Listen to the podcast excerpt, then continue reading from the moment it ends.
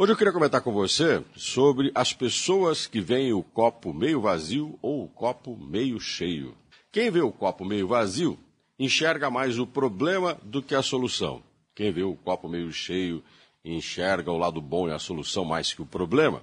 Mas o que é interessante mesmo é quem resolve encher o copo, praticar uma ação para melhorar aquilo que precisa ser melhorado, ou agir para resolver o problema que temos que enfrentar.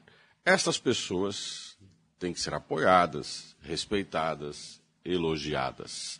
Seres humanos que abrem, inclusive, mão do seu tempo, de parte do seu dia, até mesmo do seu trabalho remunerado, para ser voluntário na construção de uma vida melhor para uma outra pessoa. Essas pessoas são raras. E temos a ilusão de que isso é perder tempo.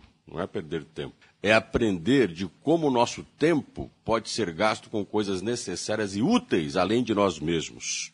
Trabalho voluntário constrói no ser humano a habilidade dele compreender, primeiro, que existem problemas e relações além dele, da vida dele e do que ele considera um peso, às vezes, a sua própria existência. Dentro das corporações das empresas, e muitas delas já acordaram para isso, existem ações sociais, a chamada responsabilidade social, ambiental das empresas, onde se pratica ações para a melhoria do meio ambiente, a melhoria da condição de vida de uma população carente, o debate de temas importantes, o posicionamento de uma empresa diante da sociedade em relação a questões que envolvem a comunidade, que envolvem o país, empresas que se posicionam na sua própria publicidade em relação a preconceito, em relação à violência. Esse tipo de atitude precisa crescer e as pessoas precisam se envolver, porque ficar apontando o copo meio vazio ou mesmo falar dele meio cheio pode não resolver na hora em que a gente precisa é